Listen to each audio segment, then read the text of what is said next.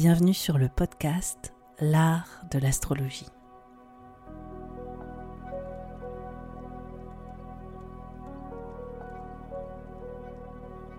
Je me présente, je m'appelle Annabelle, je suis astrologue. Dans ce podcast, j'espère te donner une perspective inspirante sur les cycles que tu traverses pour t'apporter plus de confiance.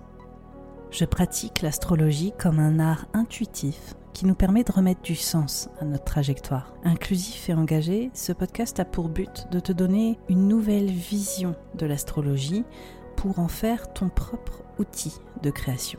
C'est au travers des horoscopes, des décryptages que j'opère, mais aussi grâce aux invités que je reçois, que j'espère te donner des possibilités bien plus lumineuses sur les expériences que tu vis en ce moment. Pour être sûr de ne manquer aucun épisode de l'art de l'astrologie, n'oublie pas de t'abonner sur la plateforme de ton choix, mais aussi de noter ce podcast. Je te souhaite une très bonne écoute. Bonjour à tous, bonjour à toutes. Je suis ravie de vous retrouver pour l'analyse des grands transits 2024. On va parler des grands enjeux qui semblent se révéler sur cette année à venir. On va procéder un peu comme les horoscopes. Donc je vais vous parler par saison. On va donc parler de quatre étapes dans cette année avec les moments forts qui se distinguent et les potentiels que je perçois à ce moment-là avec peut-être des thématiques globales ou des dynamiques en tout cas qui semblent être mises en avant. Évidemment, au niveau de l'astrologie, tout n'est que potentiel et possibilité. Donc là, on va plus parler dans le cas des grands transits annuels des archétypes, des signes qui sont mis en avant et des grands transits. Alors les transits au niveau de l'astrologie, c'est quand des planètes vont dans des espaces liés aux signes astrologiques, leur rapport, leur dialogue, on appelle ça des aspects, et ce que ça vient raconter justement comme arc narratif. L'astrologie, c'est surtout un art intuitif, mais qui est aussi un art de storytelling. Donc on est vraiment là pour raconter l'histoire qui est en train de se déployer sur l'année qui arrive. L'analyse des transits aussi, ça va vous permettre pour vous, en tant qu'auditeur, auditrice, de vraiment saisir peut-être les moments, je dirais, euh, de mouvement dans l'année où il se passe beaucoup de choses, où il y a potentiellement aussi des défis à relever collectivement. On voit aussi quand il y a des tensions hein, qui sont en train d'être mis en lumière, mais on voit aussi que pour certains, les tensions vont être des moteurs et vont pouvoir nous faire avancer plus vite. Donc après, tout dépend de vos thèmes astro, tout dépend de votre synergie personnelle. Ici, on ne va parler que du mood ambiant et de l'atmosphère générale plus qu'autre chose. Voilà. Alors, comme je l'ai déjà mentionné, hein, tout n'est que potentiel et possibilité. Vous êtes les seuls à pouvoir déterminer dans quelle direction vous voulez aller. À aucun moment, cet euh, horoscope au niveau des grands transits de l'année doit déterminer vos choix et euh, vous pousser à agir d'une manière ou d'une autre. Ici, on est comme sur la météo, donc on va avoir peut-être, je dirais, des indices sur des enjeux hypothétique à venir. Donc, c'est le moment pour moi de vous parler de cet hiver. J'en ai déjà fait un horoscope signe par signe que vous pouvez déjà consulter sur le podcast L'art de l'astrologie. Vous écoutez cet épisode. Il s'agit de l'épisode 70, 71, 72 et 73 qui reprennent voilà ces thématiques pour vous de manière plus individualisée en fonction de votre signe ascendant solaire et lunaire. Et vous aurez effectivement à chaque fois, à chaque saison, juste au moment des solstices ou des équinoxes, vous aurez les analyses plus personnalisées qui sortiront euh, systématiquement. Donc vous pourrez vous y référer. Juste avant de commencer l'analyse, je voulais vous dire que vous pouvez trouver sous l'épisode un lien qui s'appelle Perspective, qui est ma nouvelle offre en fait que je propose sur l'astrologie d'élection et qui vient vous donner plusieurs dates par mois pour lancer vos projets et choisir les meilleurs moments même dans des mois qui peuvent être un peu tricky, un peu euh, challengeants. Donc c'est vraiment comment user du timing grâce à l'astrologie et faire les meilleurs choix possibles quitte à choisir et ne pas faire les choses au hasard. C'est ce que l'astrologie peut nous donner. Donc je vous laisse découvrir cette offre si vous le souhaitez sous cet épisode. Et maintenant, je vais commencer l'analyse des grands transits de l'année.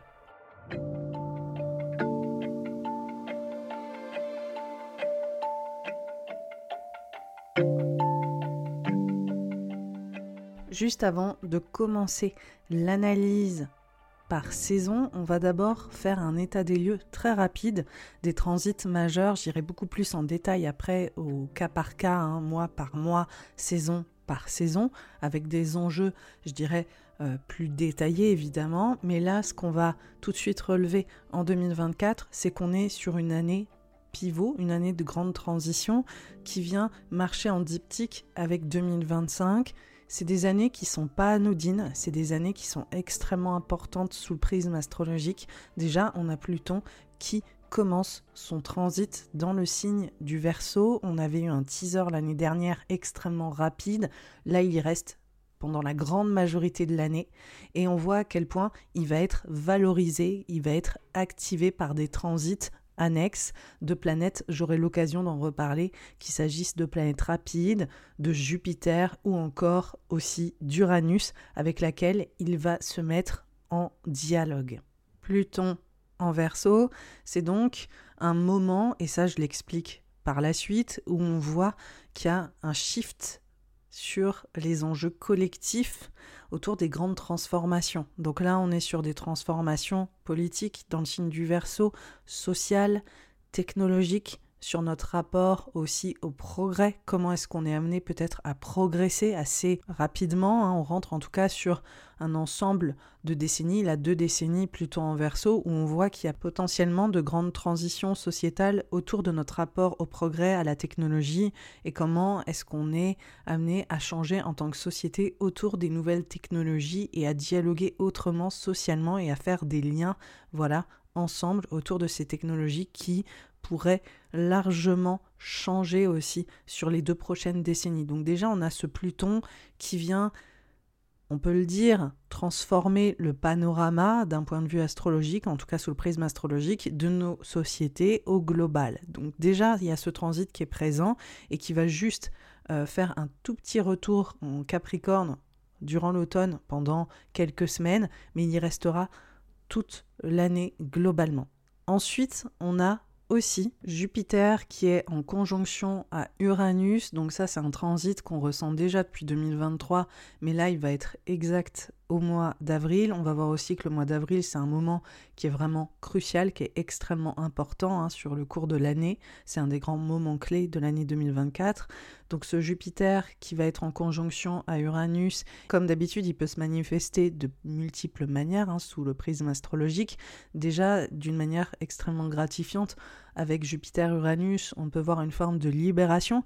On peut voir aussi comment disons, le peuple ou l'atmosphère sociétale est soudée autour de valeurs communes, comment est-ce qu'on a envie potentiellement de voir les choses s'améliorer sur tout ce qui est progrès technologique lié au territoire propre au taureau? J'aurai l'occasion d'en reparler, mais il y a toute une dimension sociale autour de la terre, de la crise environnementale, peut-être est-ce qu'il y a des découvertes qui sont positives d'un point de vue technologique sur ces sujets-là parce qu'on est sur les thématiques uraniennes C'est possible.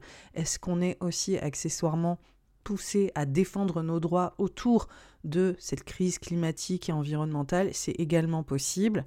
D'un point de vue euh, collectif, on a aussi des libérations qui peuvent s'opérer hein, euh, autour des droits. Hein. Ça, je vais le répéter encore et encore dans l'analyse mensuelle, mais il y a une dimension autour des droits civiques, des droits sociaux, des droits entre les êtres humains qui peut être valorisée. Et aussi avec cette conjonction Jupiter-Uranus, on peut avoir une période qui est beaucoup plus volatile. On peut avoir aussi et ça j'en ai parlé aussi, ce côté territorial qui peut se manifester de manière assez problématique autour des dimensions du taureau, de qu'est-ce qui est à moi, qu'est-ce qui est à toi, et on voit qu'il peut y avoir aussi cette espèce de radicalisme qui peut se manifester également. Donc on voit que le côté clivé de la société entre ceux qui poussent en avant et ceux qui veulent peut-être absolument préserver ce qui est à eux peut encore une fois s'exacerber. les astrologues, sur le point de vue de Jupiter-Uranus, on peut être un peu clivé. Il y a une dimension qui est toujours très positive en général. En tout cas, même si les manifestations directes peuvent être peut-être parfois révélées sous une forme de révolution qui peut être vécu comme brutal, on voit qu'à terme, c'est pour défendre des valeurs plus justes et on voit vraiment cette espèce de euh, d'ambiguïté aussi avec cette conjonction Jupiter-Uranus où parfois on a ce côté révolutionnaire qui peut être abrupt et en même temps amener vers du mieux. Donc voilà, il peut y avoir cette espèce de dualité, comme d'habitude au niveau de l'astrologie, c'est jamais tout blanc ou tout noir, c'est, jamais clivé, ça, ça va être entièrement positif, ça, ça va être entièrement problématique pour nous. On voit que les deux peuvent cohabiter ensemble et souvent les deux se répondent en fait. On voit qu'il peut y avoir des grandes avancées parce qu'on est aussi dans une phase qui peut être euh, plus de l'ordre d'une crise également. Donc on voit que les deux quelque part se nourrissent. On voit par la suite que Jupiter, après cette conjonction, vient vite se greffer dans un nouveau signe, c'est-à-dire le signe des Gémeaux. Et ça, c'est vraiment, et je le répète aussi, une très bonne nouvelle. Jupiter en Gémeaux, on est sur un signe mobile, on est sur un signe extrêmement rapide qui montre qu'on est dans un tournant. Donc ça, c'est aussi un transit qui est très très important. Pourquoi également? Parce que Jupiter en Gémeaux va se mettre en trigone à Pluton au mois de juin. Donc ça, c'est vraiment aussi la manière dont on est en train de se tourner vers l'avenir qui est euh, qui prend un, tournant majeur et qui montre aussi que notre état d'esprit ou la façon dont on se positionne, même moralement, intellectuellement et dans la culture populaire, est en train de changer globalement et prend peut-être le pas vers des idées plus progressistes. En tout cas, c'est ce que j'espère, hein, évidemment.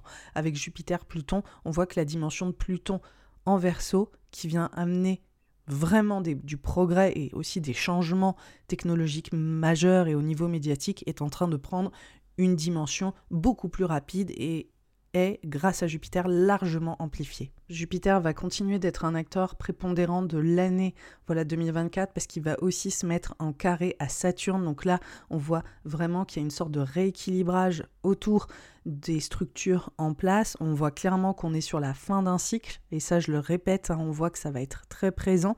Jupiter, Saturne en carré, il y a ce côté comment est-ce qu'on matérialise autrement, comment est-ce qu'on se redirige? On peut voir aussi qu'il y a encore une fois des enjeux de clash peut-être politique ou médiatique qui semblent être important.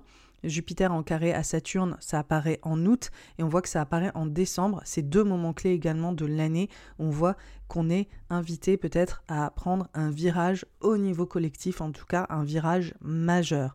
Donc là, Jupiter, voilà, il vient rythmer notre année de manière quand même assez significative. Un transit aussi qu'on va commencer à ressentir de manière assez importante, c'est la conjonction Saturne, Neptune, qui est un peu vaste, mais on voit que pareil, c'est des choses qui sont en train d'évoluer, qui vont être très présentes en 2025, hein, parce que la conjonction Saturne-Neptune va être exacte, mais on voit à quel point on est en train d'être dans une forme de dissolution autour des structures actuelles. On est aussi sur cette notion de fin de cycle que je vais répéter encore et encore avec Saturne en poisson, vous le verrez dans les descriptions mensuelles. On voit qu'il y a quelque chose de majeur qui est en train de s'opérer, et on voit que c'est très présent euh, au niveau de la saison estivale et euh, comment est-ce que sur la rentrée, voilà, on est sur cette notion de repère qui change, de croyance qui change. On voit aussi que c'est une thématique qui va être particulièrement active durant le mois d'avril parce qu'on a Mars qui rejoint Saturne et Neptune. Donc on le verra aussi avec les éclipses, à quel point la dimension de Vénus en conjonction à Saturne, Mars en conjonction à Saturne, à Neptune, on voit cette notion de OK, là, on a une remise en question collective à faire. Là, il y a aussi un gros enjeu de guérison, donc je vais en parler aussi. Et il peut y avoir un point douloureux qui est mis en avant durant cette Voilà, il y a des prises de conscience assez majeures sur ces enjeux en particulier qu'on va voir évoluer aussi en 2025. Mais je dirais le transit le plus important de l'année et qui sera peut-être aussi de l'ordre du subtil, c'est le trigone Uranus-Pluton. Uranus-Pluton qui vont être en trigone en degrés parce qu'on aura Pluton en verso et Uranus toujours dans le signe du taureau qui est dans les derniers degrés. Et là, on voit vraiment cette transition. Voilà. sur une évolution économique, sur une évolution autour de notre sens des valeurs au niveau collectif, sur la notion de progrès social autour des enjeux économiques, autour des enjeux sociaux, autour des enjeux peut-être de justice sociale, j'en parlerai. Uranus, Pluton, je l'évoque pas mois par mois, on voit que c'est plutôt une dynamique qui se met en place au début de l'été, euh, sachant qu'en fait, on avait déjà eu un teaser au mois de septembre, octobre, et on voit à quel point on est sur une période qui a été cruciale là pour nous à la rentrée 2023. On a déjà eu cette notion de maintenant il faut que qu'on se libère en fait collectivement, qu'il y a peut-être des problématiques voilà coloniales, territoriales qui a aussi une nouvelle vision sur certains conflits internationaux qui est totalement en train de changer.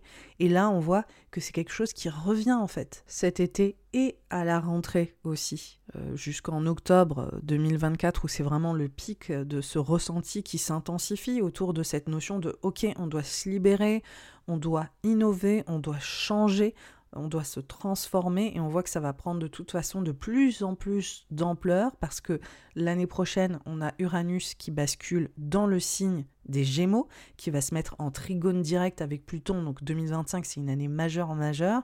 Et on aura aussi Saturne qui va basculer en bélier. Donc on a un gros changement là qui est en train de se préparer. On a Pluton qui commence à donner le ton sur 2024. Mais on voit que franchement, d'un point de vue sociétal, culturel et global, la, chanson de, euh, du monde dans lequel on vit va déployer un message qui va être potentiellement tout à fait différent sur 2025. Et là, on est déjà en train de poser une nouvelle euh, scène finalement. Il y a la scène globale des enjeux qui est déjà en train de montrer des patterns différents, en tout cas sous le prisme astrologique en 2024. Et on voit que c'est en train de s'intensifier là sur la rentrée 2024 avec ce trigone Uranus-Pluton. C'est une thématique que j'avais euh, évoquée dans un post pour les grands transits 2023. On, on voit qu'il y avait déjà cette notion qui était en train d'apparaître. On a eu une année qui a été très compliquée et particulièrement sur la rentrée 2023. Donc on voit évidemment que ces thématiques, elles sont toujours là, mais qu'on interroge collectivement la place du capital, la place des enjeux économiques, la place de la justice sociale et que c'est pas prêt de s'arrêter et que ça va continuer à prendre en ampleur et on voit à quel point aussi voilà, comme je le disais en 2025, ça va être majeur, ça va être extrêmement présent. Je voulais aussi faire un point sur les éclipses. Les éclipses, les nœuds lunaires, ils sont toujours dans l'axe du billet de la balance. Je l'explique aussi par la suite, c'est vraiment un axe qui parle de justice globale, qui parle aussi de domination et de pouvoir. On voit on interroge largement à qui on donne du pouvoir et comment est-ce qu'il est exprimé.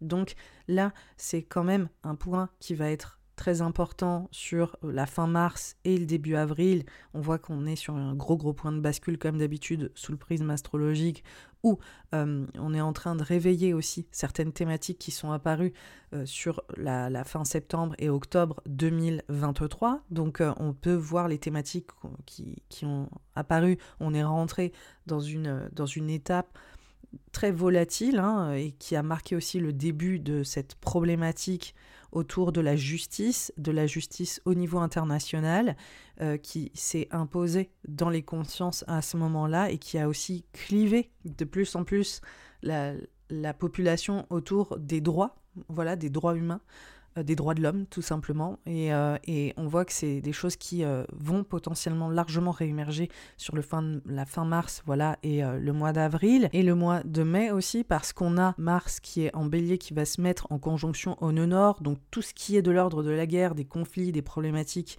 majeures sur comment est-ce qu'on prend autorité, quelles sont les figures de pouvoir, quels sont les abus, ou comment est-ce qu'elles viennent exercer presque une domination qui peut être tyrannique ou qui peut être extrêmement euh, centré sur l'intérêt de quelques euh, acteurs en fait euh, de la scène géopolitique, ça peut être encore plus présent sur cette phase voilà printanière et on voit que les enjeux des nœuds lunaires sont exacerbés à ce moment-là sur toutes ces thématiques des droits de l'homme et de l'humain et surtout de la justice au global. Donc on voit que c'est un moment clé et on voit que ça apparaît également sur la fin septembre et évidemment le début octobre avec encore une fois une éclipse dans le signe de la balance qui va être en carré à Mars en cancer à ce moment-là. Donc la période ces éclipses, elles viennent toujours appuyer un peu sur les mêmes points de blessure, sachant aussi que les nœuds à ce moment-là, sur l'année 2024, hein, ils sont vraiment en conjonction à Chiron. Et euh, ça, on en parle tout de suite. Dès le mois de mars, on voit que cette conjonction Chiron-nœud nord, donc on est sur... Ok, il faut purger en fait, il y a des points de douleur qui sont quand même là, en tout cas sous le prisme astrologique, autour de du pouvoir et comment est-ce qu'on vient les adresser et comment est-ce qu'on vient peut-être y amener une certaine forme de résilience ou en tout cas y amener une vraie transformation. Chose exceptionnelle par contre liée au nœud lunaire, c'est que là on a une première éclipse à la fin septembre, le 18 septembre, qui va être dans le signe des poissons et qui va activer cette conjonction avec une orbe assez large de Saturne-Neptune sur la fin septembre et qui va largement aussi montrer un nouveau pattern qui va nous suivre en 2025, c'est-à-dire les premières éclipses en poisson et en vierge. Voilà, donc ça active cet axe encore plus à ce moment-là et ça vient mettre en avant, encore une fois, cette transition qui est en cours là euh, autour de la conjonction Saturne-Neptune qui est encore une fois activée et qu'on avait vu activer également avec les éclipses au mois d'avril, de la fin mars et d'avril, parce qu'il y avait cette conjonction Mars-Saturne, Vénus-Saturne en poisson. Donc euh, on voit à quel point, disons que ça prend encore plus de place là euh, au global. Donc de toute façon, ça je vous l'analyserai aussi à titre individuel, signe par signe, dans le grand horoscope 2024. Je fais une emphase rapide sur les rétrogrades de Mercure qui cette année s'opèrent seulement en signe de feu. Alors elles sont assez intéressantes. Pourquoi? Parce que on a une rétrograde en bélier au mois d'avril. La globalité du mois d'avril est euh, voilà euh, pris par cette rétrograde de Mercure qui commence euh, le début du mois et qui s'achève à la fin du mois. Donc on voit vraiment qu'on est sur, encore une fois, cette remise en question autour de la justice, autour de la prise de pouvoir, autour de la domination, autour peut-être de conflits voilà, internationaux et comment est-ce qu'on se mobilise autour de ça. On voit aussi que Mercure sera rétrograde dans le signe de la Vierge brièvement au mois d'août et qui sera aussi rétrograde en Lion sur euh, la fin août. Donc là, on a un pattern qu'on connaît bien, c'est quelque chose qu'on a déjà vécu en 2023. On a eu une rétrograde en Lion. Euh, et en Vierge, accessoirement. On a eu une rétrograde de Mercure en Vierge en août 2023 et une rétrograde de Vénus en Lion. Donc là, on voit qu'on on vient réappuyer sur des thématiques similaires. Et sur la fin d'année, on voit qu'on a une rétrograde au mois de décembre, qui commence techniquement fin novembre, en Sagittaire. Donc Mercure est rétrograde en Sagittaire sur la fin novembre et le début décembre. Et donc on voit que là, on est encore une fois en train de réévaluer la direction qu'on prend, etc. C'est des choses qu'on a déjà vécues là en 2023 parce qu'au moment où je fais cet épisode, on a une rétrograde de Mercure en Sagittaire qui redevient directe le 2 janvier. Donc là, on voit qu'on est sur une étape, je dirais, importante pareil, et euh, qu'on vient remettre aussi sur le tapis des thématiques qu'on connaît et qu'on vit au moment où je fais cet épisode sur le mois de décembre et le début janvier, euh, voilà, 2024. On finit l'année avec un transit majeur extrêmement important, ça va être Mars qui est rétrograde dans le signe du lion. J'aurai l'occasion de vous le dire très précisément au mois de décembre. Je vous invite vraiment à écouter euh, cette phase si ça vous intéresse parce que je décrypte un petit peu les enjeux globaux.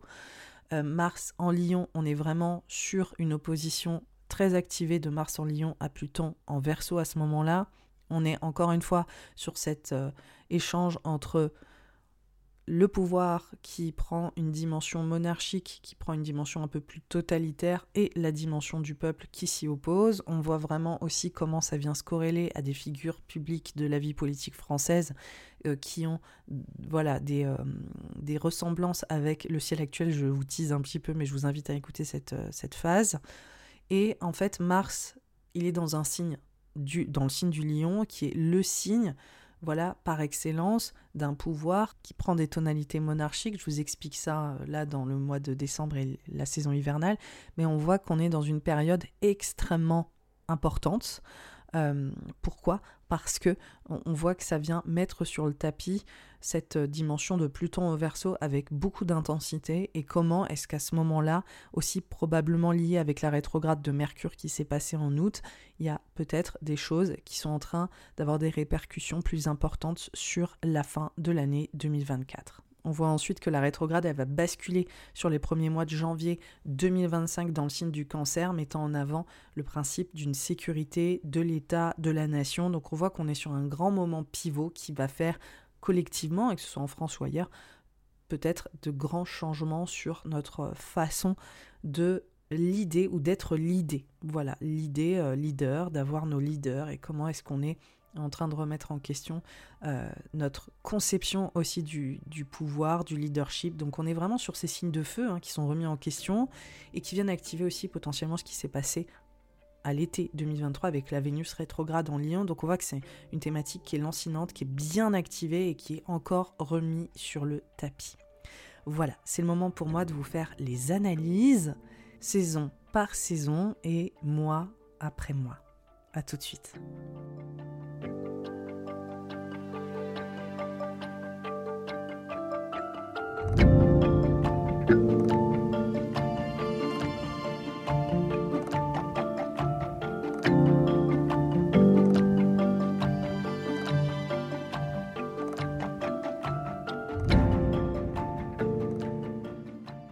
Pour cette saison hivernale, donc ce mois de janvier, février et mars, on va retrouver des thématiques déjà qui vont donner des tonalités majeures dans l'année. Ce qui commence à proprement parler, c'est sur le mois de janvier, une année qui commence sur les chapeaux de roue avec un Mars exalté qui vient se mettre en trigone à Uranus et Jupiter dans le signe du taureau. Donc on voit qu'on est tout de suite dans cette envie de vraiment matérialiser les choses, concrétiser les choses. On a envie de reprendre presque le travail. On voit qu'il y a une grosse dynamique comme ça qui nous pousse en avant. On a envie d'être moteur, on a envie de faire avancer les choses. Donc, comparé aux années précédentes, par exemple, on était plus en dents de scie sur un début d'année qui pouvait être parfois un peu comme une gueule de bois. Là, c'est pas vraiment le cas. On est vraiment très proactif, proactive. En tout cas, d'un point de vue global, c'est ce qui semble être mis en avant. Donc, la dynamique Capricorne, Taureau qui est en accord, c'est cette volonté de mettre en place des choses qui vont être gratifiantes, de solidifier nos fondations, de sécuriser les choses, etc. Il y a un seul bémol, c'est que ces planètes qui sont en trigone se mettent en carré au nœud. Donc là, pour moi, au niveau des enjeux collectifs, il y a une tension.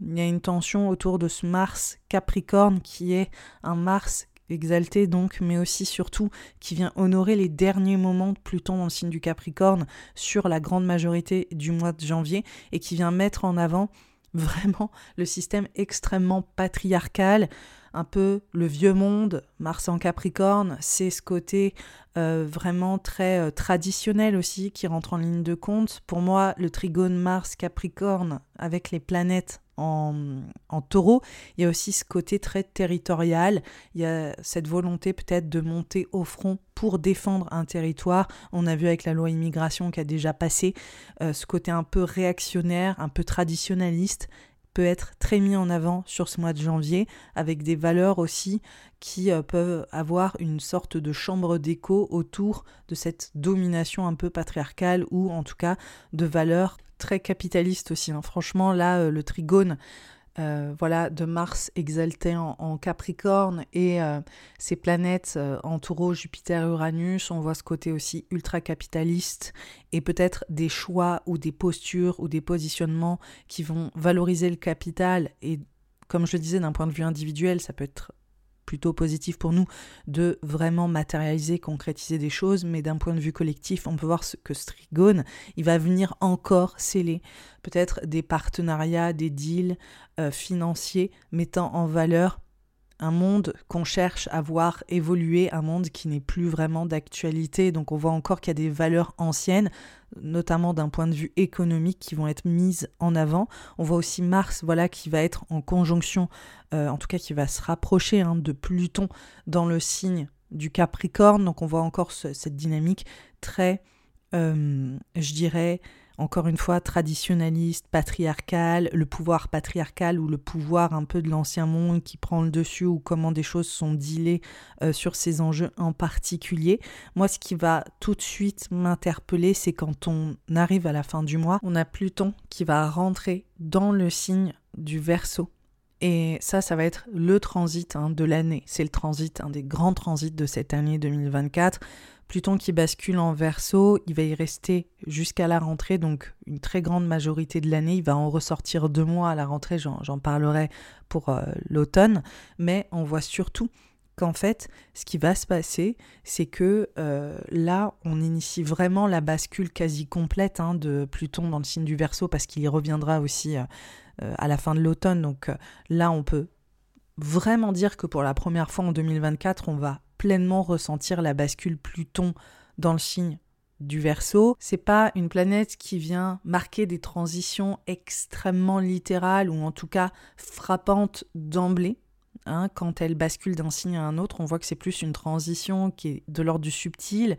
C'est une planète générationnelle qui reste quasiment voilà deux décennies en général dans un signe, donc on voit plus comme un changement d'air au global. Il faut imaginer l'astrologie comme une partition musicale. Il y a des instruments en soi, des planètes, des transits de planètes qu'on va entendre de manière très frontale, plus, plus de manière probante, et puis il y en a d'autres qui viennent, on va dire, changer une tonalité de fond qu'on va pas forcément distinguer tout de suite, mais qui au final vont complètement transformer la nature du morceau. Et ça, c'est vraiment ce que va faire Pluton dans le signe du Verseau. Donc on va dire que de manière tout à fait, euh, je dirais, subtile, il va changer une, une, sorte de fréquence ou une harmonie globale qu'on va sentir au fur et à mesure. Alors pourquoi ce transit-là de Pluton qui bascule le 21 janvier, il est super important? Parce que dans la foulée, on a aussi les planètes Mars, Vénus, Mercure qui vont accompagner cette transition et qui vont, et ça il s'agit plutôt des instruments qu'on entend de manière très frontale, qui vont être sur le devant en fait, au niveau de ce qu'on peut percevoir, vont accompagner aussi cette bascule en migrant également dans le signe du Verseau. Donc là, pour moi, ce que je perçois, c'est qu'il y a vraiment un côté prise de position, prise de décision économique, politique, euh, très, euh, encore une fois, plutôt rétrograde, ou en, tout cas qui viennent mettre en avant une sorte de des valeurs très capitalistes, ou euh, encore une fois, des idéologies qui aujourd'hui, pour une partie de la population qui est tournée vers l'avenir, peuvent paraître rétrogrades. Et donc, on voit qu'il y a limite, littéralement en février, une sorte de backlash où il y a une mise en lumière, et en tout cas, il y a une, euh, je dirais, une mobilisation active ou euh, qui font face en tout cas ces problématiques ou ces choix qui se sont opérés au mois de janvier. Donc là, on voit vraiment cette dynamique aussi où en janvier, c'est comme si on valorisait certains pouvoirs en place et leur euh, prise de position et leurs décisions. Et on bascule en février et il y a vraiment l'omniprésence du collectif, du peuple, des groupes, des associations, la dimension sociale aussi qui est plus réactionnaire. Donc là, il y a vraiment une dynamique de euh, voilà, volonté du peuple ou du collectif de verbaliser son besoin de voir des transitions, des mutations, etc. J'ai oublié de mentionner qu'au mois de janvier, que l'emphase sur Mars en Capricorne, en trigone à Jupiter et Uranus en taureau, et ce côté très proactif, on voit néanmoins que ce trigone, il est dissonant parce qu'il est en carré au nœud lunaire. Et les nœuds lunaires, cette année, ils sont encore euh, dans l'axe du bélier et de la balance, et cet axe, il est très particulier parce qu'il met en avant des conflits, mais il met aussi en avant dans ces conflits une quête de justice. Et donc ça, on voit très fort sur l'année dernière, sur cette année, à quel point le besoin de justice, il est présent, et à quel point aussi on a peut-être besoin de remettre en question les figures d'autorité, les figures de pouvoir. Voilà. Donc c'est une dynamique aussi avec euh, les nœuds lunaires, ces axes dans l'axe du billet de la balance, c'est-à-dire qu'il y a des éclipses aussi hein, dans euh, euh, cet espace en particulier. On vient clairement remettre en question la posture dominante dans la société. Et ça, on voit que ça, se passe de manière potentiellement, voilà, intraculturelle. Enfin, c'est pas lié à la France, c'est vraiment au niveau global. C'est quoi le pouvoir C'est quoi le principe de domination Et on voit qu'il peut y avoir vraiment une résistance liée à ça. Et en tout cas, la mise en avant qu'il y a un déséquilibre très fort dans les échanges avec quelqu'un qui domine, un dominant, un dominé, et le besoin aussi de ramener cet équilibre. Et donc, Mars en Capricorne, on voit qu'il se met en carré au nœud, donc à la fois au nœud sud en balance et au, en carré au nœud nord en bélier. Et là, on voit qu'il y a vraiment ce clash, en fait, fort autour d'enjeux de justice, autour d'enjeux d'équité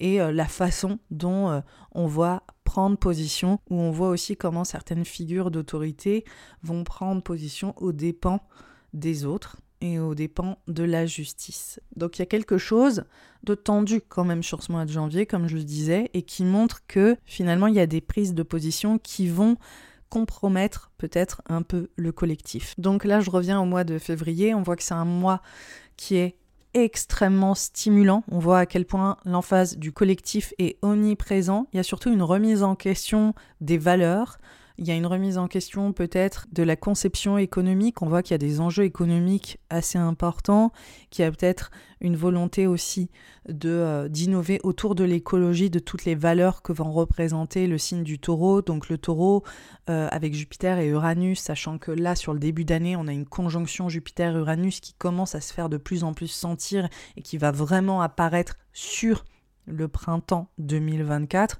on voit que on est dans ce besoin de voir les choses bouger, innover, se transformer sur le principe Jupiter-Uranus euh, en taureau, c'est-à-dire l'écologie, l'économie, tout ce qui est de l'ordre aussi des territoires, des changements sur notre façon de gérer nos ressources matérielles, financières et naturel. Donc il y a quelque chose là où on voit qu'il y a besoin de réformer, qu'il y a peut-être encore une fois des mobilisations importantes sur ce sujet-là. Est-ce que c'est en réaction au mois de janvier? C'est possible.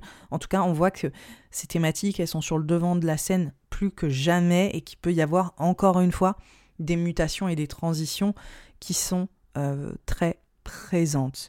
Donc ce mois de février, il vient euh, aussi nous challenger. Hein. On a une euh, conjonction Mars-Vénus-Pluton. Donc euh, on interroge vraiment en profondeur la mobilisation du collectif.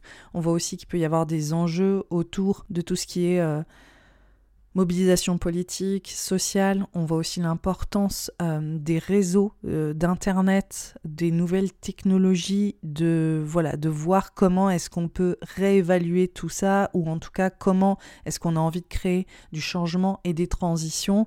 C'est comme si là Jupiter et Uranus en Taureau avec une certaine vision de l'économie, des territoires, des ressources naturelles étaient invités à évoluer et c'est pas évident. On voit qu'il y a beaucoup de dynamisme autour de tout ce qui est politique, réseaux sociaux, euh, nouvelles technologies, et que là, il y a des choses qui viennent peut-être se confronter et rentrer potentiellement un peu en conflit, mais on voit aussi que c'est surtout une, période qui nous permet d'avancer et euh, de rentrer dans une forme de débat public, en tout cas sur le mois de février. Voilà au mois de, au mois de mars, on rentre sur une phase où, finalement il y a un moment, je dirais, euh, très important, un moment clé, c'est euh, littéralement Mars qui est en carré à Uranus sur le mois de mars, Mars la planète en carré à Uranus début mars, le 9 mars, c'est un moment, je dirais, assez volatile, tendu. En général, quand on a voilà un carré Mars-Uranus, on voit qu'il peut y avoir ce côté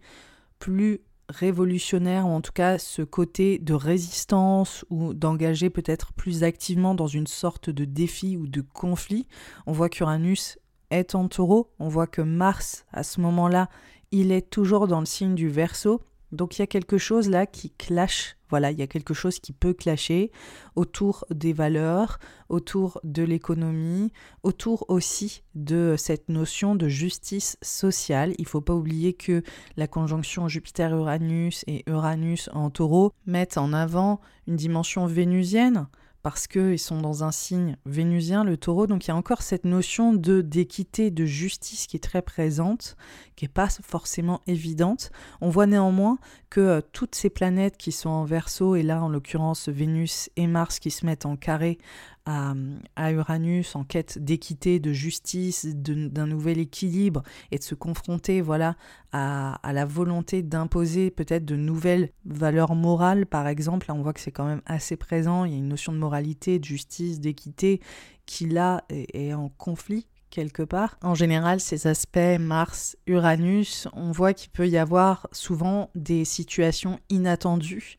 On peut euh, avoir des prises de position qui peuvent nous surprendre, qui peuvent parfois aussi être brutales hein, euh, d'un point de vue collectif, comme euh, des, des enjeux qui peuvent apparaître et qui viennent, euh, je dirais, euh, réveiller le débat d'un point de vue public ou qui viennent euh, mettre en avant une certaine crise, parce que ça, c'est vraiment la dimension uranienne, et on voit que c'est souvent un détonateur ou en tout cas un signe majeur de changement qui est en train de se mettre en branle, et parfois en faisant face à une certaines formes d'adversité. Donc on n'est pas sur une énergie d'un point de vue astrologique, sous le prisme astrologique, qui est plutôt reposée, reposante ou équilibrante. On est sur quelque chose qui vient profondément nous déstabiliser et Mars-Uranus, on est dans cette dynamique. On peut voir aussi qu'il peut y avoir des enjeux hein, écologiques majeurs qui peuvent déstabiliser euh, l'opinion publique? Est-ce qu'il se passe quelque chose d'un point de vue écologique qui montre encore une fois qu'on est sur la brèche ou qu'on est dans une phase assez compliquée sur notre histoire collective au niveau de l'écologie?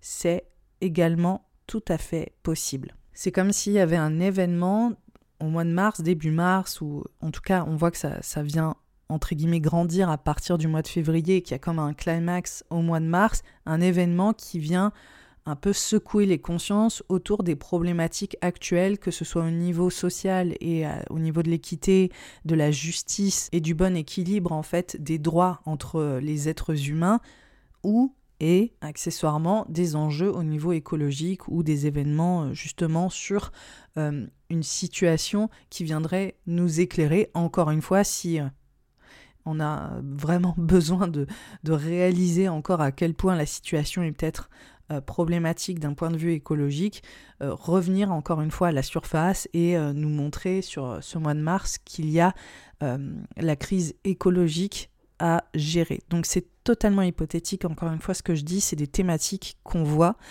potentiellement apparaître. Moi, ce que je perçois également, c'est que là, on a une conjonction nœud-nord-chiron, Hein, et ça, c'est très important dans le signe du bélier le 5 mars. Donc on voit qu'en fait, ce début mars, il est assez intense parce qu'on a le carré Vénus-Uranus le 3 mars, on a Mars carré Uranus le 9 mars. On voit qu'il y a encore une fois cette succession peut-être d'événements assez perturbateurs. Et là, on voit vraiment avec la conjonction de Chiron, qui est une astéroïde sous le prisme astrologique qui nous parle vraiment euh, de... Euh, d'adresser peut-être des problématiques, des blessures collectives qu'on n'avait pas forcément voulu reconnaître. On voit encore que c'est lié au bélier, donc on est encore à 2000% dans ce côté justice sociale, rapport de domination, remettre en question les figures d'autorité, comment est-ce qu'on peut réparer aussi, encore une fois, euh, les, figures d'autorité qui ont pris euh, je dirais, des décisions au détriment du collectif, mais plus pour satisfaire une poignée d'individualité. On voit que c'est très très présent à ce moment-là. On a évidemment Mars euh, qui, je dirais, est corrélé à cette conjonction qui est encore dans le signe du verso. Donc il y a vraiment aussi ce côté le collectif qui veut agir, qui en a marre. Il y a encore cette dynamique liée à un besoin de faire avancer les choses, de faire bouger les choses, de se tourner vers l'avenir et d'arrêter en fait de regarder en arrière. Donc on voit qu'il peut y avoir cette volonté vraiment de mobilisation et euh, de résistance face à des déséquilibres euh, vis-à-vis d'autorités ou de figures de pouvoir assez importantes.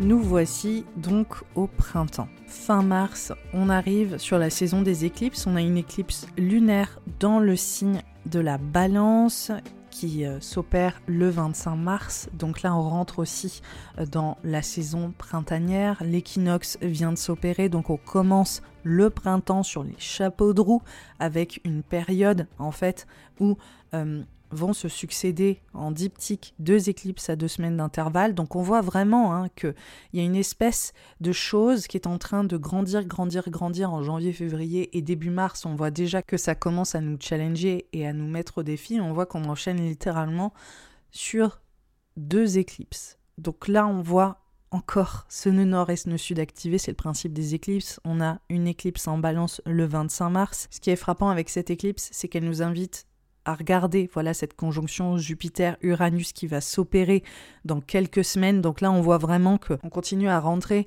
sur un point de bascule très important. Là, c'est vrai que le printemps, c'est des mois qui sont vraiment chargés, hein, clairement. On a euh, euh, cette éclipse qui met en avant aussi Vénus en conjonction à Saturne, Vénus exaltée en poisson en conjonction à Saturne. Donc là, il y a vraiment un besoin de restructurer les institutions collectives. Il y a vraiment, encore une fois, cette omniprésence du bien-être collectif, de comment est-ce que on peut guérir collectivement. On voit que potentiellement, avec cette éclipse lunaire en balance, on arrive au bout d'un certain système, c'est une pleine lune, et là on voit qu'il peut y avoir une fatigue globale, qu'on a un autre idéal en tête, qu'on a besoin de le structurer. On, voit qu'au niveau collectif, il y a... Euh, il y a un besoin peut-être euh, d'assumer qu'on est sur la fin d'un cycle, de faire un gros tri.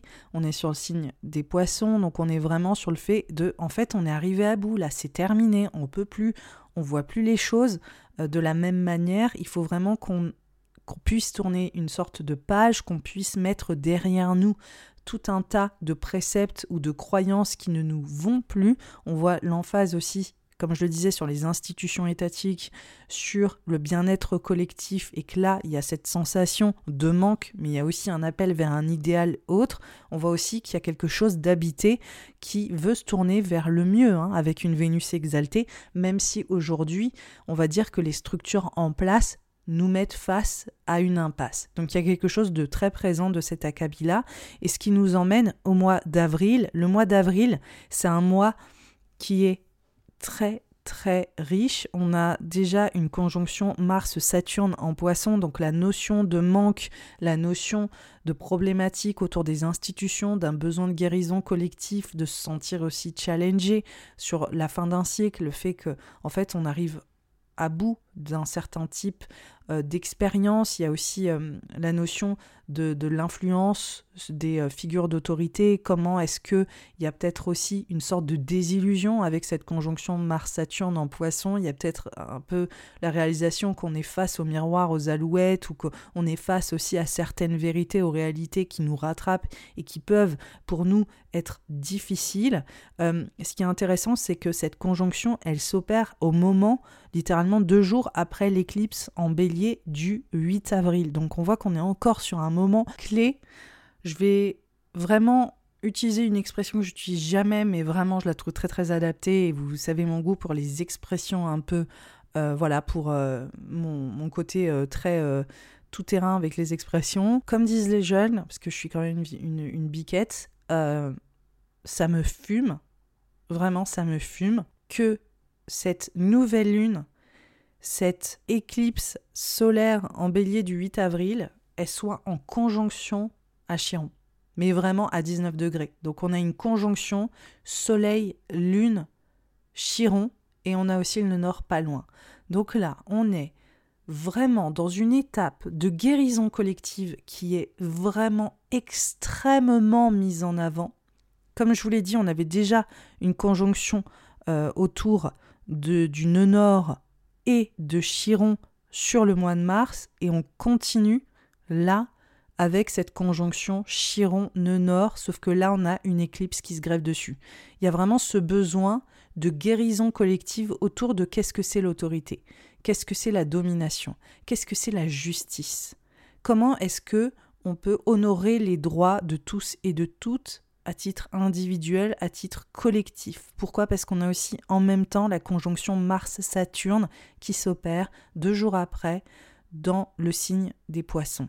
Donc là, on a un gros moment de purge collective, on a un gros moment de guérison intérieure à titre individuel et collectif. On doit réaliser que là, le principe de domination, le principe vraiment de euh, c'est quoi en fait, le pouvoir qu'on donne et qu'est-ce qu'il nous prodigue, ça doit être vraiment adressé. Sans parler du fait qu'en fait, durant ce mois d'avril, on a aussi une rétrograde de Mercure qui est présente dans le signe du bélier. Donc il y a vraiment tout cet enjeu autour de ces...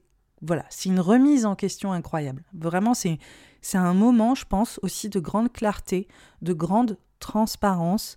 Il faut savoir que Chiron, souvent, met en avant des moments douloureux. Donc pour moi, il y a vraiment une corrélation entre ce qui se passe en mars et en avril. Il y a peut-être un moment où on réalise aussi que on a besoin d'être en résilience ou de s'affranchir de certaines choses et qu'il y a des réalités qu'on doit adresser qui sont en tout cas très présentes sur euh, ces, ces deux mois qui pour moi sont déterminants.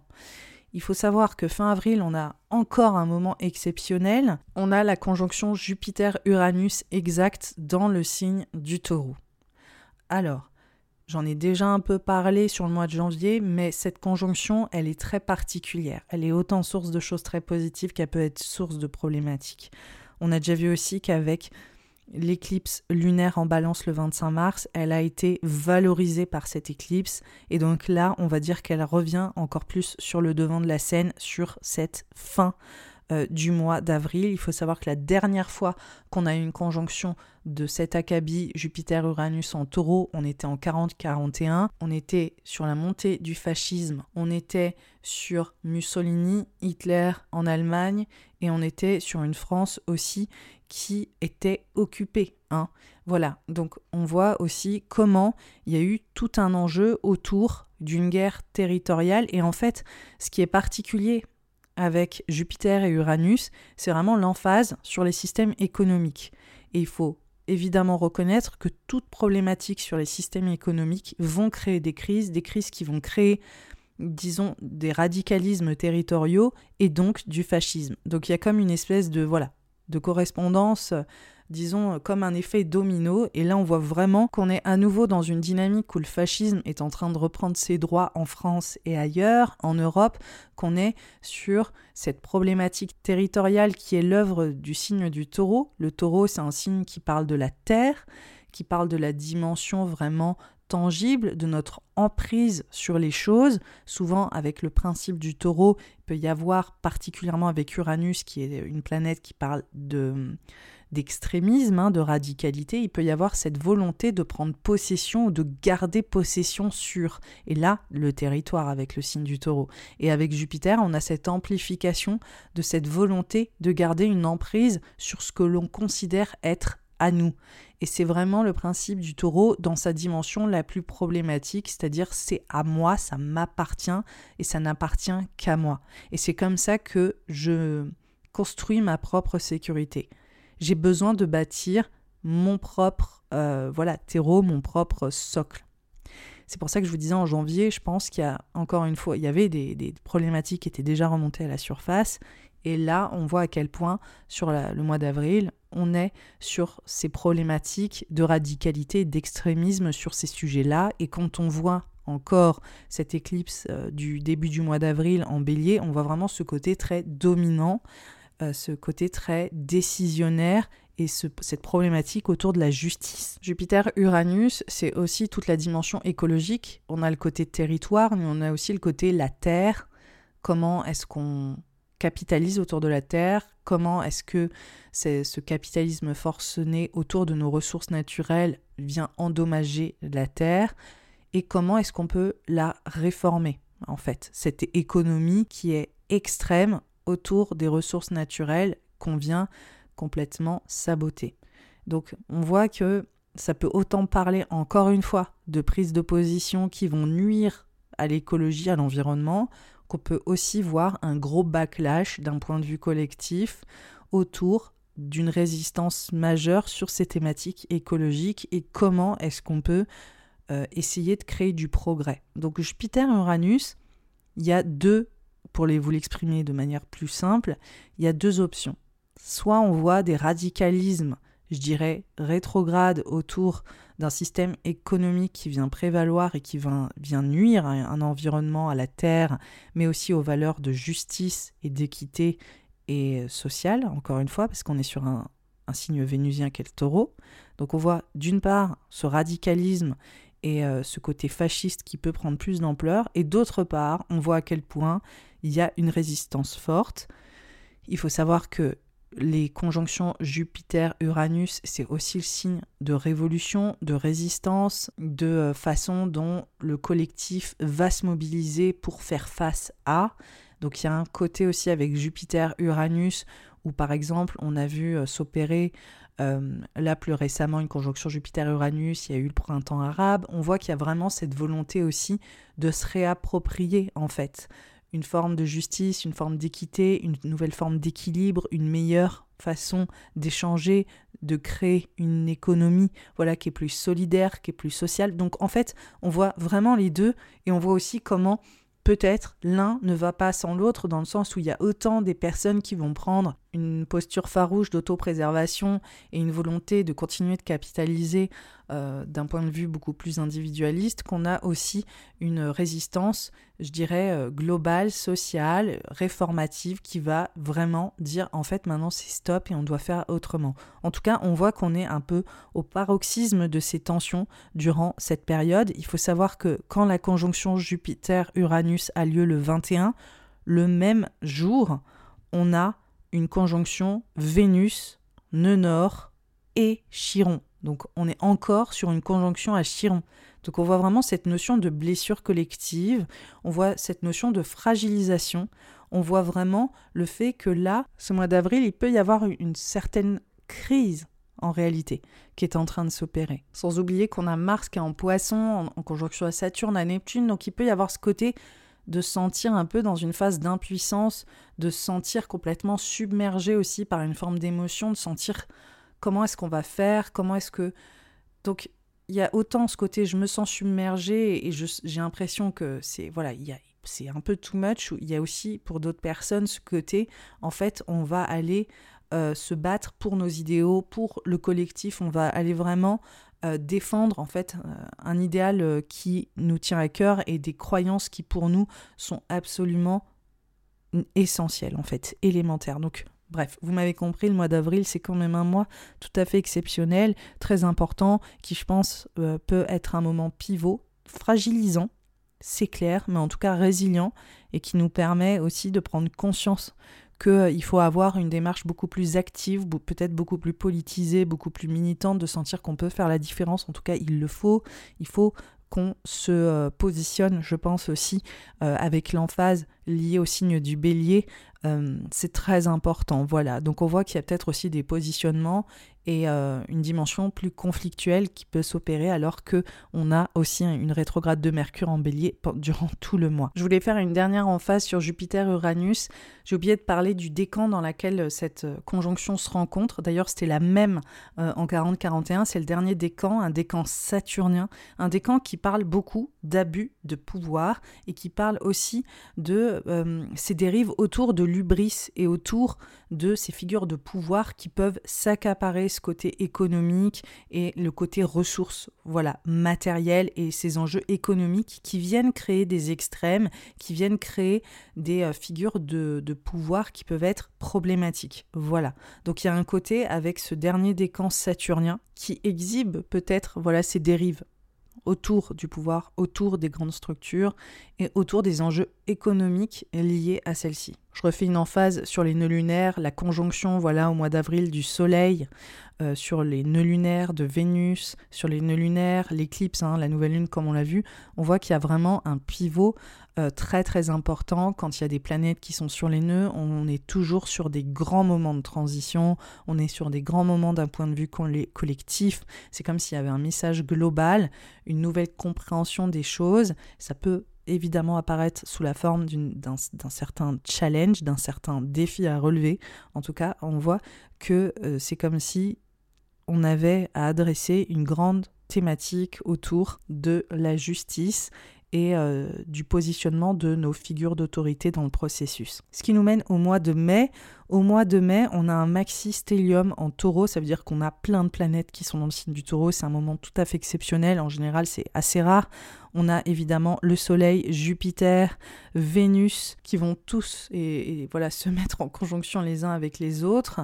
Donc c'est un moment très particulier voilà sur ces thématiques du taureau, sur ce côté économique, sur ce côté concrétisation, sur ce côté bien-être collectif autour des ressources financière, économique, mais aussi autour des ressources naturelles, de comment est-ce que on vient créer aussi de nouvelles choses. Et ça, je trouve ça très intéressant avec Jupiter, Uranus et toutes ces planètes en taureau, Vénus à domicile dans le signe du taureau. On voit qu'il y a quelque chose de très créatif et de manière très gratifiante pour matérialiser ce que l'on veut faire à titre individuel. Donc ça peut être une période faste. Hein. C'est vraiment une très jolie période, je pense, pour nous individuellement. Encore une fois, on voit qu'on est aussi totalement euh, dans la suite logique en fait de ce qui s'est passé en avril. Hein. La conjonction euh, Jupiter-Uranus, elle est littéralement le 21 et on enchaîne avec un mois de mai qui met le taureau à l'honneur comme on n'a jamais vu. C'est-à-dire qu'on a littéralement 1, 2, 3, 4 planètes, dont deux qui sont euh, collectives, hein, Uranus et Jupiter, et le Soleil et Vénus. Donc il y a quelque chose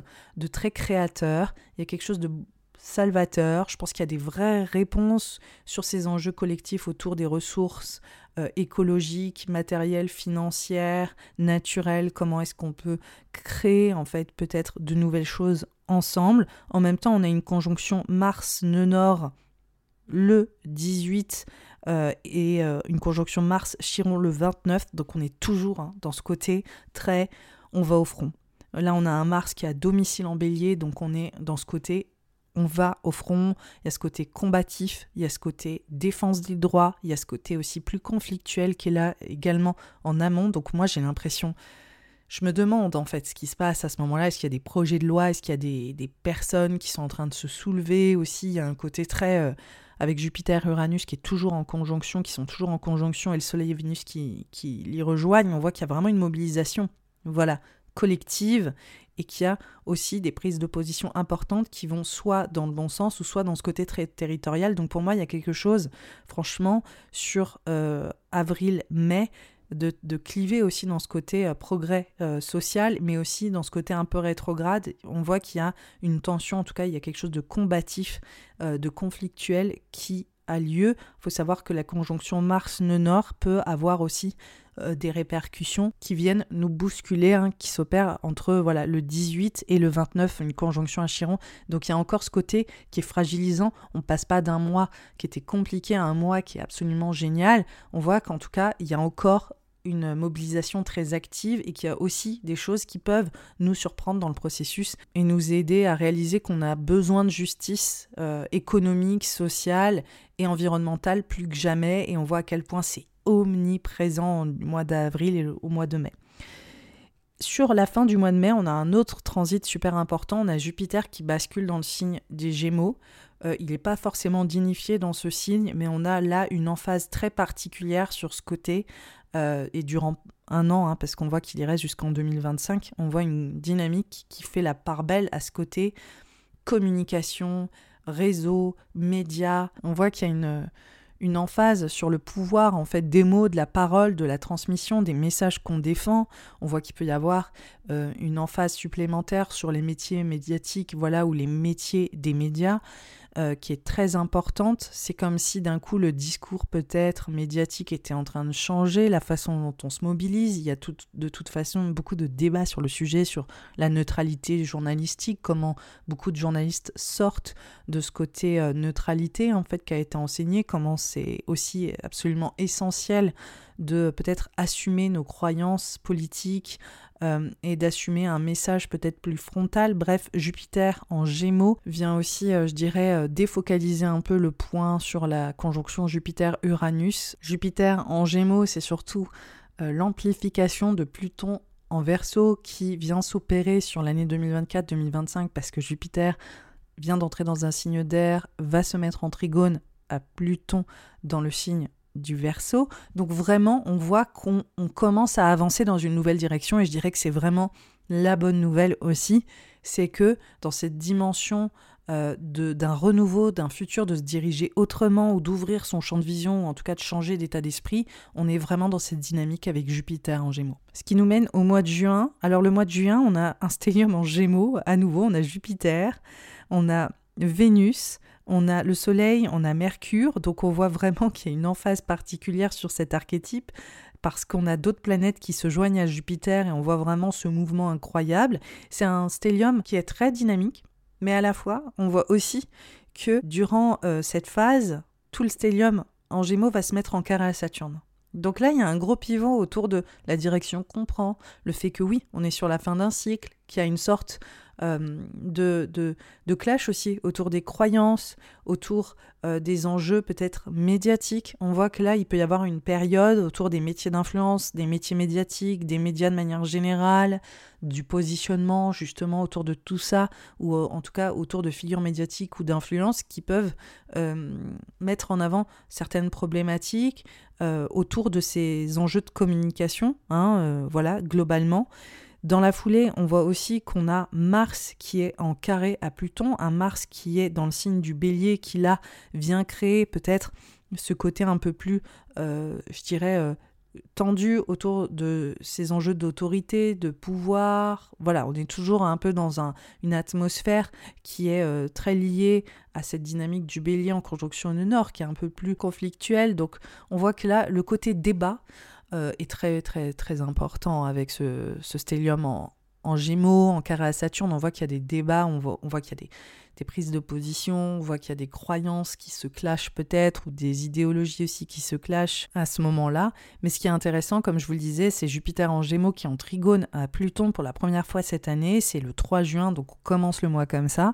Et on voit encore une fois, qu'il y a un élan de renouveau, qu'il y a ce côté vraiment d'un point de vue social, d'un point de vue de euh, la façon dont on vient porter le débat sur peut-être créer voilà du neuf, un renouveau, comment aussi il y a peut-être des enjeux médiatiques ou des enjeux sur la puissance des réseaux, le côté où les réseaux, quelque part, c'est comme si ça venait créer peut-être une seconde euh, agora ou un, un, espace public où euh, on peut faire basculer hein, la politique. On voit qu'il y a des enjeux comme ça avec ce, trigone Jupiter-Pluton. C'est comme si euh, le collectif verbalisait, chacun portait sa voix, et en portant chacun notre voix, il y a une espèce de caisse de résonance, et ça c'est vraiment Jupiter en Gémeaux qui vient amplifier, voilà. Et ça on voit vraiment ce trigone Jupiter en Gémeaux euh, avec Pluton en, Verseau.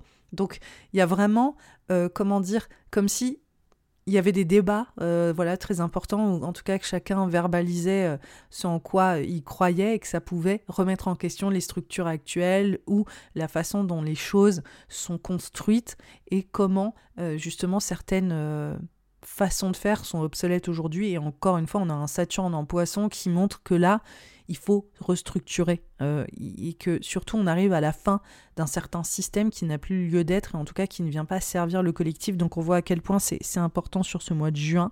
Mais euh, globalement, je trouve que ce Jupiter en Gémeaux, c'est une très bonne nouvelle voilà, pour le Pluton en verso, donc on voit aussi potentiellement des thématiques qui sont plus apparues en mars, euh, aussi trouver une certaine forme de résolution à ce moment-là.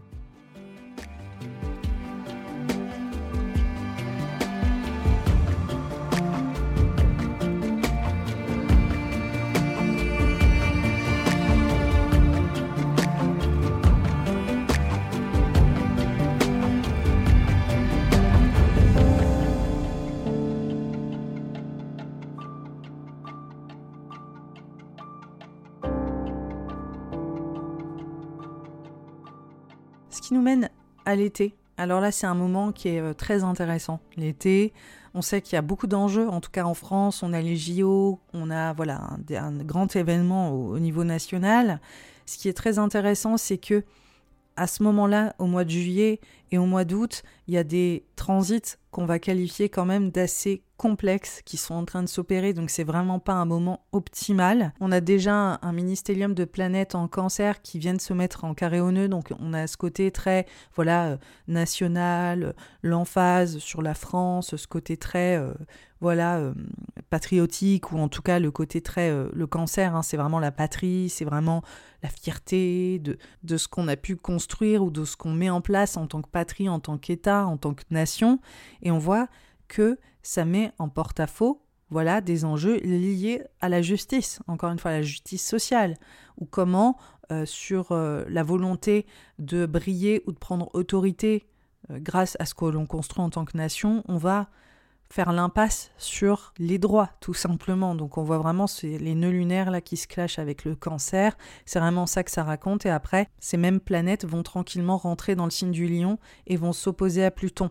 Donc on voit encore une fois qu'il y a ce côté euh, omnipotence euh, du pouvoir ou la façon dont on veut performer et comment ça se clash au collectif avec Pluton. Donc là, on voit que sur le mois de juillet, c'est quand même globalement assez tendu et on va dire que c'est largement confirmé par une conjonction Mars-Uranus dans le signe du taureau.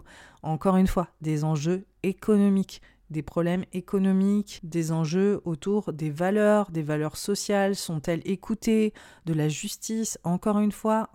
Bref, on voit que ça grince et on voit que finalement les thématiques qui ont été mises en avant au mois d'avril et du mois de mai sur ce côté tension autour d'abus de pouvoir ou ce genre de choses, ça peut être très présent là avec cette conjonction Mars-Uranus. C'est un des moments les plus volatiles de l'année.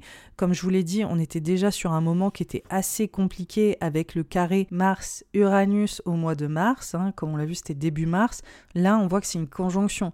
Donc pareil, je dirais que l'imprévu est, roi euh, sur le mois de juillet. Il peut y avoir des prises de position, il peut y avoir aussi ce côté grève des travailleurs, typiquement Mars-Uranus en taureau, ça fait vraiment euh, à un moment donné les gens qui travaillent, le système économique autour du travail lié à ces JO, aux problématiques comme ça, il peut y avoir une sorte de crise, il peut y avoir une sorte de grève, il peut y avoir une sorte de mouvement inattendu qui vient remettre en question l'investissement économique et la façon dont on vient gérer euh, encore une fois, euh, les biens autour de, cette affaire de JO. Bref, c'est comme s'il y avait une problématique en tout cas qui était en train d'apparaître à ce moment-là et qui peut donner une atmosphère où on a l'impression que les choses sont pas forcément faciles à contrôler, où on a l'impression qu'elles nous échappent et on voit qu'il y a comme aussi une notion de conflit collectif autour des valeurs, autour du système économique et autour du travail et de la façon dont les gens sont rémunérés. Donc ça grince quand même hein, sur le mois de juillet. Et je le précise parce que je l'ai déjà dit, il y a aussi les planètes en Lion qui sont en opposition à Pluton. Donc il y a vraiment ce,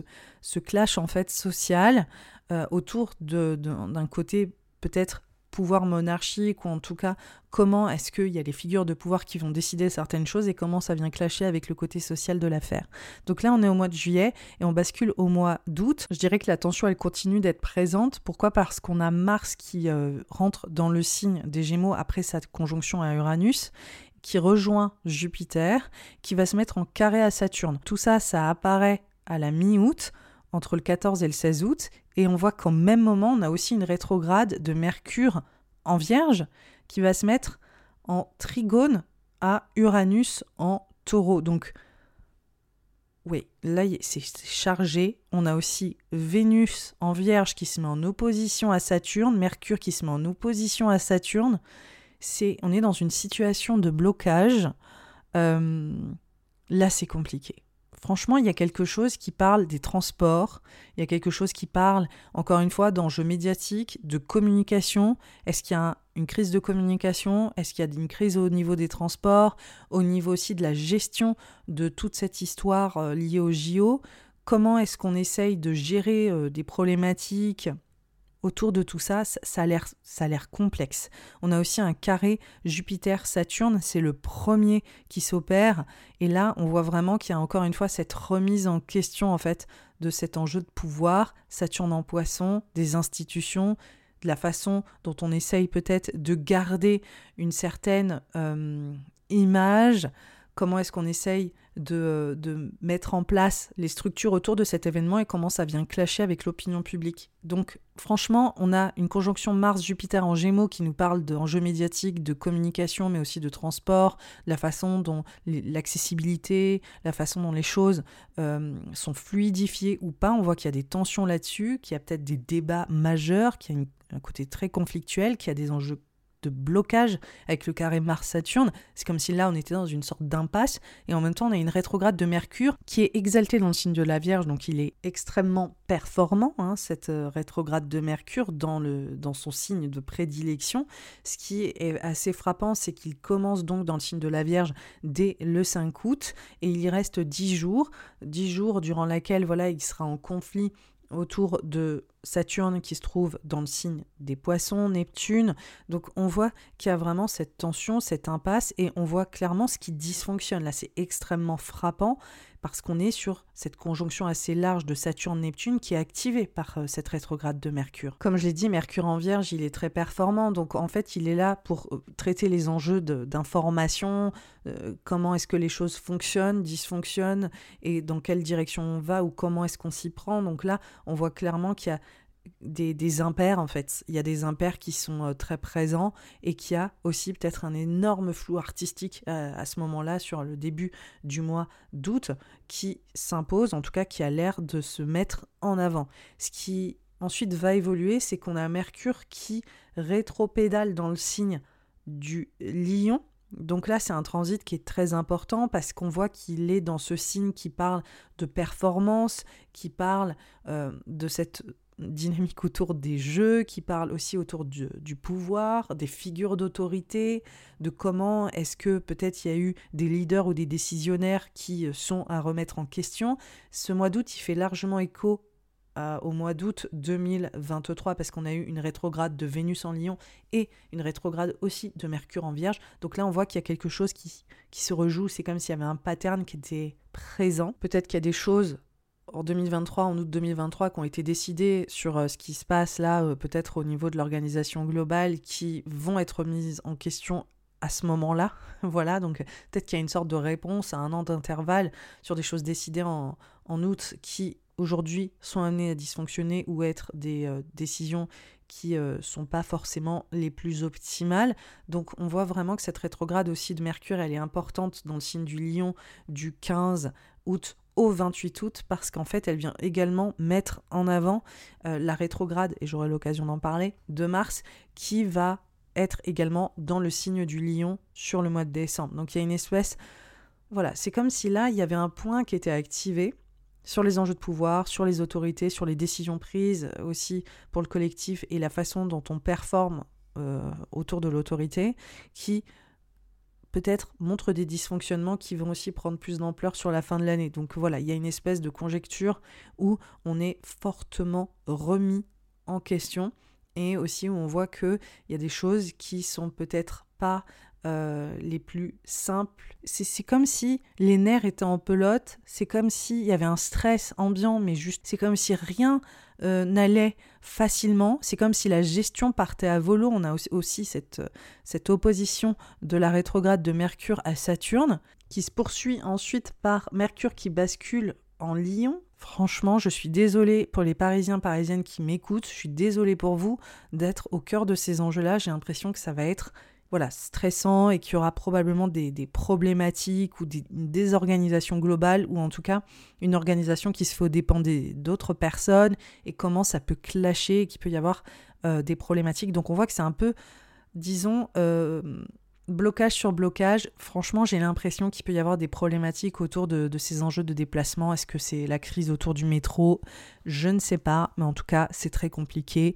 Je pense aussi de gérer le flux de personnes à ce moment-là. Voilà, euh, au mois d'août. Ça me paraît compromis. Ça me paraît.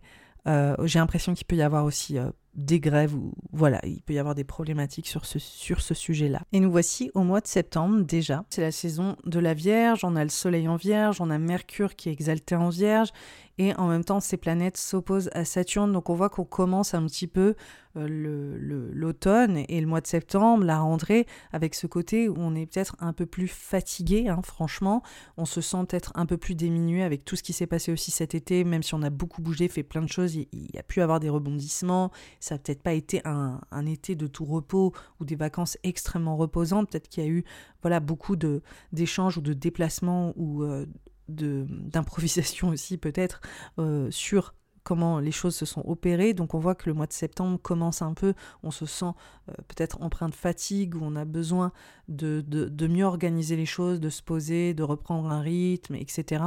On voit qu'on rentre dans la saison de la balance sur la fin du mois de septembre et on voit que les planètes vont se mettre en conjonction au nœud sud. Pareil, on n'est pas hyper euh, en mode proactif, on est un petit peu euh, je dirais, fatigué. On sent que l'énergie, elle est basse hein, sur ce mois de septembre. On a Mars aussi qui rentre en cancer, Mars qui est en carré au nœud à ce moment-là. Donc il y a vraiment cette volonté peut-être de faire un retour sur nous-mêmes, sur notre maison, notre sécurité, notre ancrage. Mars sera en trigone à Saturne. Il y a vraiment un côté un peu, ok, maintenant je rentre dans ma coquille, là j'ai vraiment envie de me protéger, de me sécuriser. Il y a un côté peut-être aussi un peu ras-le-bol. Au niveau collectif, il y a un côté euh, de tension sur la nation, l'État, le côté, euh, encore une fois, très sécuritaire, voilà, de tensions, hein. encore une fois, politiques qui peuvent ressurgir. C'était un peu comme le mois de janvier, on avait un Mars exalté en Capricorne, en carré au nœud. Là, on a un Mars qui est vraiment diminué dans le signe du cancer et qui est aussi en carré au nœud. Donc là, on voit que pareil, on est sur euh, une étape qui peut être euh, un peu, je dirais, tendue d'un point de vue collectif.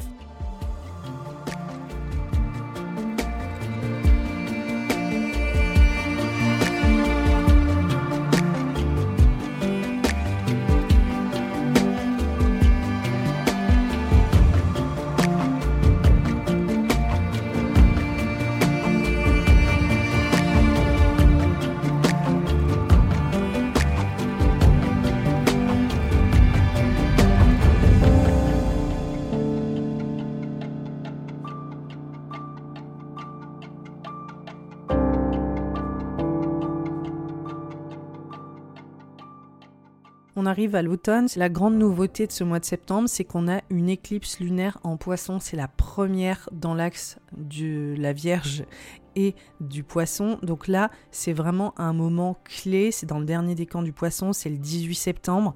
Elle est en conjonction à Neptune et elle est aussi non loin de, Saturne évidemment en carré à Jupiter. On voit aussi que c'est un moment où on a Pluton qui va sortir brièvement du signe des Verseaux. C'est un moment qui euh, nous invite à nous repencher sur nos idéaux, qui nous invite avec cette éclipse à nous focaliser sur ce qui nous fait du bien, sur ce qui nous guérit, sur comment est-ce qu'on peut aussi euh, se protéger hein, peut-être un petit peu du reste du monde. Il y a un côté où on a besoin vraiment de peut-être plus de s'isoler, de, vraiment faire le point sur les choses qui ne nous servent plus aujourd'hui, comment est-ce qu'on peut prendre soin de nous-mêmes. On, sent en fait cette emphase de porter vers un, un, idéal plus haut, mais aussi ce besoin de faire un gros tri sur les choses qui nous affectent en ce moment. Voilà, donc l'éclipse lunaire en poisson, c'est aussi une belle nouvelle pour tous les natifs des poissons, pour toutes les personnes qui sont nées euh, avec des axes mutables, c'est-à-dire vierge, vierge, poisson, sagittaire, gémeaux. On voit que là, pour vous, c'est le début aussi de grands pivots dans votre vie. Ça touche vos maisons euh, angulaires, ça touche vos axes potentiellement également. Donc là, on voit à quel point c'est un moment, euh, je pense, qui est déterminant pour vous autour de transition de vie, en tout cas de choses qui commencent à mûrir autrement et de positionnements qui commencent à mûrir autrement. Voilà. Et ça vient aussi surtout cette éclipse activer Saturne en poisson, un Saturne en poisson là qui a été euh, remis en question, en tout cas qui a été remis en, en avant sur le principe des institutions, de la guérison collective qui s'impose, du tri global. Bref, on voit qu'il y a une mutation là qui va continuer d'évoluer sur 2025 et on en a quelque part euh, un indice à ce moment-là. Donc c'est vraiment une éclipse euh, qu'il faut observer voilà, sur euh, cette phase automnale. On arrive au mois d'octobre. Là, le 2 octobre, on a une nouvelle lune, une éclipse solaire. On voit qu'elle s'opère dans le signe de la balance. On voit qu'elle est en carré à Mars qui est en cancer. Donc il y a encore un enjeu de ramener un équilibre, il y a encore un enjeu autour de justice, d'équité, de prise de conscience autour de notre sécurité, comment est-ce que voilà, il y a peut-être des choses à bouger, à changer. C'est une éclipse qui est un petit peu plus challengeante, euh, clairement à ce moment-là. On voit aussi que sur le mois d'octobre, on a les planètes en balance qui se mettent en carré à ce Mars en cancer. Et donc là, on voit qu'il y a ce côté un peu tendu, hein, surtout Mars aussi qui va se mettre en carré à Chiron. Je suis désolée, j'ai l'impression que tous les mois je dis c'est un peu tendax c'est très dynamique, quoi. C'est une année très transformatrice. C'est le moins qu'on puisse dire. Il se passe encore plein de choses et on voit que sur le mois d'octobre, il y a euh, vraiment une phase où on vient totalement redéfinir notre conception de la sécurité et de notre cadre, en fait. Notre cadre euh, sécurisant et notre foyer, notre maison, euh, les liens qui nous unissent avec les autres. Comment est-ce que on peut avoir aussi une volonté farouche de poser un bien-être différent Voilà, très concret. Donc il y a vraiment autant notre bien-être physique, moral, nos relations aux autres, nos relations intrafamiliales, mais aussi notre foyer, notre maison, notre lieu de vie, quoi. Tout ça, c'est vraiment des choses fondamentales qui sont ici très activées par Mars en cancer. Et Mars qui est en carré là aux planètes en balance, c'est comment est-ce qu'on retrouve un meilleur équilibre Comment est-ce qu'aujourd'hui notre sécurité a besoin d'être réadaptée pour euh, avoir des prises de conscience sur ce qui est pour nous notre apaisement, notre épanouissement, notre équilibre Voilà. Donc on a des enjeux comme ça euh, qui semblent être mis en avant sur le mois d'octobre. Sur le mois de novembre, on est sur Mars qui va basculer le 4 novembre dans le signe du lion.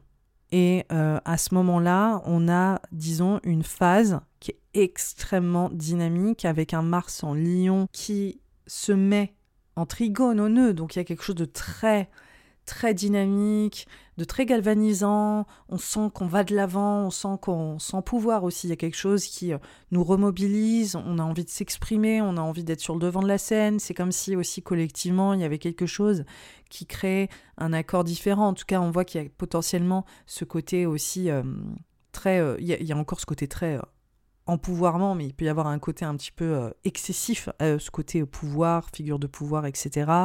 Il y a un côté qui est très stimulant en tout cas, avec ce, cet aspect de Mars au nœud, au nœud nord, et on a en même temps Mercure qui est en Sagittaire, qui est aussi dans un signe de feu, qui se met également, voilà, en trigone à Mars, en trigone au nœud, donc il y a quelque chose de, il y a une émulation, voilà, au mois de novembre qui est assez positive voilà, qui est très stimulante. On a aussi le Soleil qui est en Scorpion, qui est en opposition à Uranus, donc il y a quelque chose d'innovant. Il y a ce côté, euh, voilà, de transition qui peut être ou de changement qui peut être assez galvanisant, etc.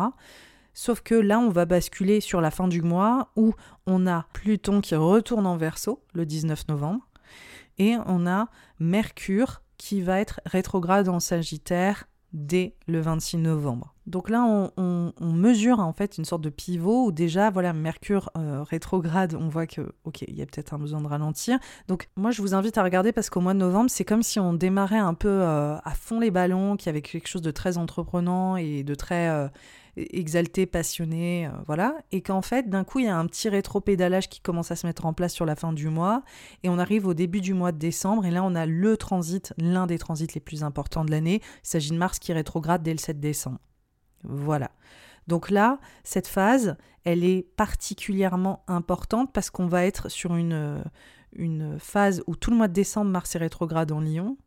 Il va s'opposer à Pluton en, en Verseau. Donc là, on a vraiment ce clash. Je pense que le clash générationnel, boomers, millénial, il va atteindre un paroxysme qui est déjà bien présent, mais je pense que là, on va peut-être atteindre des sommets qui sont quand même encore plus, encore plus clivants. Je rigole parce que voilà, il y a vraiment un clash générationnel qui est déjà en cours, mais je pense qu'il va être potentiellement plus grand.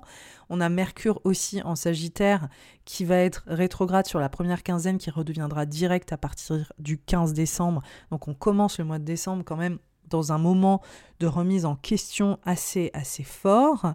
Euh, et euh, on voit que Mercure qui est euh, rétrograde en Sagittaire, qui est en Sagittaire globalement, il va se mettre aussi en carré à Saturne.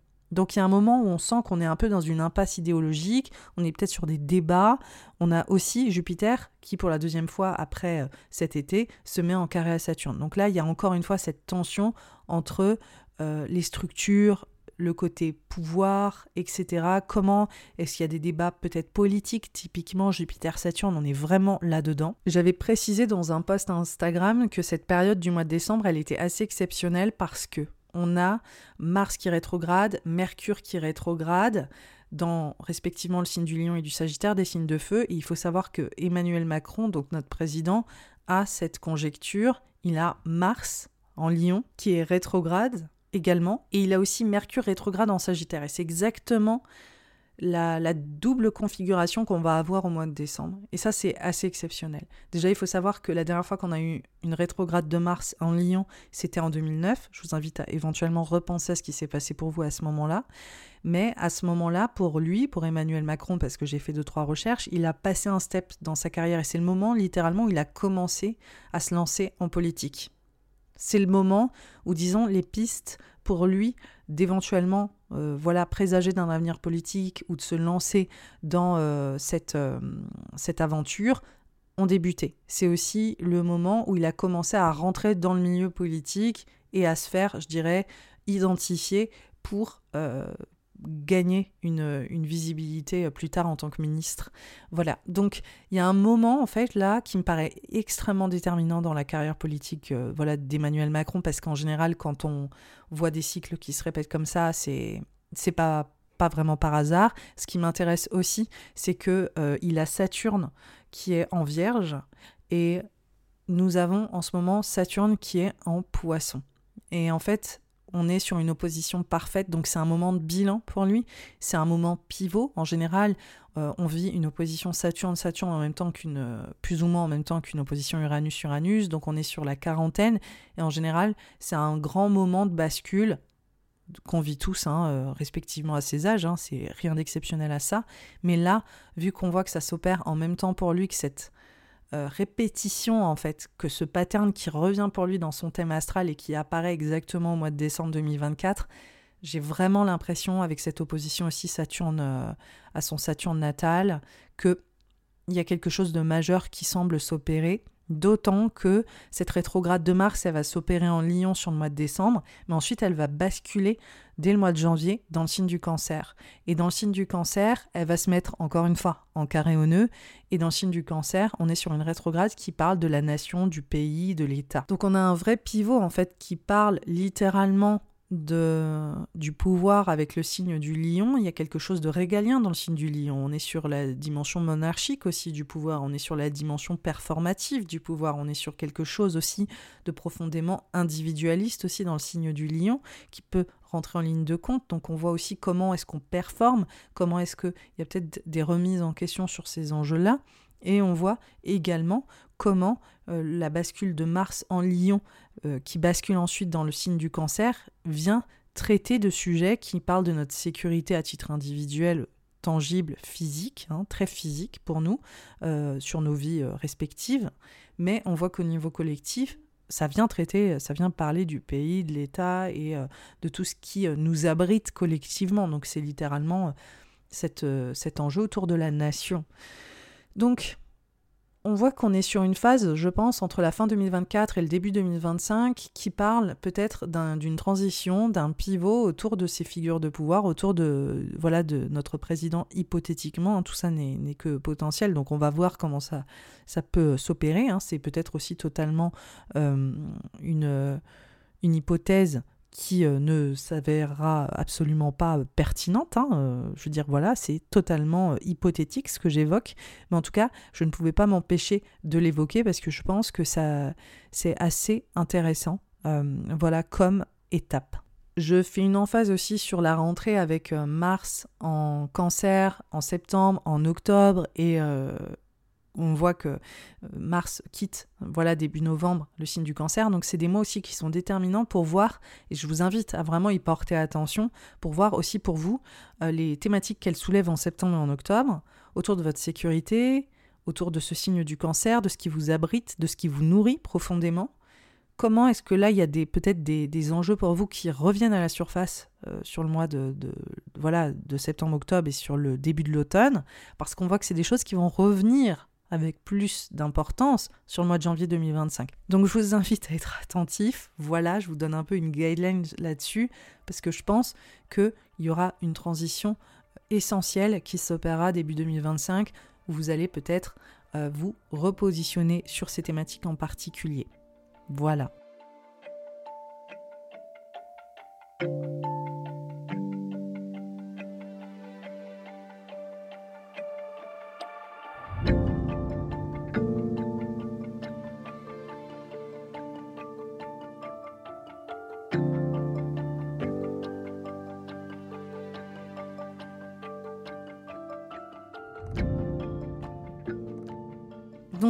Nous avons fini cette année 2024. Vous l'avez compris, elle est très riche, franchement, elle est pleine de rebondissements. On a aussi des enjeux majeurs qui sont en train de s'opérer. Évidemment, on a des transitions de taille. On a Pluton en verso qui sera là, sur la grande majorité de l'année, donc déjà grand changement. On a Jupiter qui est en conjonction à Uranus, une conjonction historique. On a dans la foulée Jupiter qui rentre en Gémeaux et qui va venir se mettre en trigone à Pluton, donc aussi très grand moment qui montre vraiment une, vraie forme de renouveau, hein, clairement. On a également les carrés de Jupiter et Saturne qui vont ponctuer l'année, qui vont vraiment aussi créer des euh, pivots hein, euh, sur euh, la façon dont on se structure collectivement les enjeux politiques et comment est-ce que on, voilà, on adhère à ça ou pas. Donc on voit aussi que c'est très présent ce carré Jupiter-Saturne. Et on a la première éclipse aussi dans le signe des poissons sur la fin septembre. Donc ça c'est quand même aussi un grand moment et je pense que pareil, soyez attentifs à cette éclipse euh, sur euh, le mois de septembre parce qu'on sait que en 2025, ces éclipses vont être omniprésentes hein, dans l'axe du poisson et de la Vierge. Et pour finir, on a la double rétrograde Mars en Lion et Mercure en Sagittaire. Voilà, donc les signes de feu, ils vont être particulièrement sensibles à cette rétrograde, à ces rétrogrades accessoirement, mais on a aussi les signes fixes, c'est-à-dire évidemment les lions, Verseau et les scorpions, et oui encore vous, et les taureaux, oui, oui aussi vous, qui vont être particulièrement sensibles à cette rétrograde. Donc on est sur un vrai moment de pivot qui va aussi nous mener après à une rétrograde de Mars en cancer qui va plus toucher les signes cardinaux, c'est-à-dire balance, bélier, Capricorne, Cancer, qui vont vraiment sentir cette transition s'opérer sur le début 2025. Je vous remercie pour votre écoute. Comme d'habitude, il ne s'agit que de potentiel et de possibilités. Prenez du recul avec ce que je viens de dire. Il y a des choses qui potentiellement sont pertinentes, d'autres absolument pas. Ça fait partie des hypothèses qui peuvent être portées par les astrologues autour des transits annuels. En attendant, je vous souhaite une belle année pleine de changements, de transitions. Certains de ces transits évoqués seront merveilleux pour vous, vraiment. Ils vous apporteront de très très belles choses. Rappelez-vous que chaque thème est unique. Ils ne peuvent pas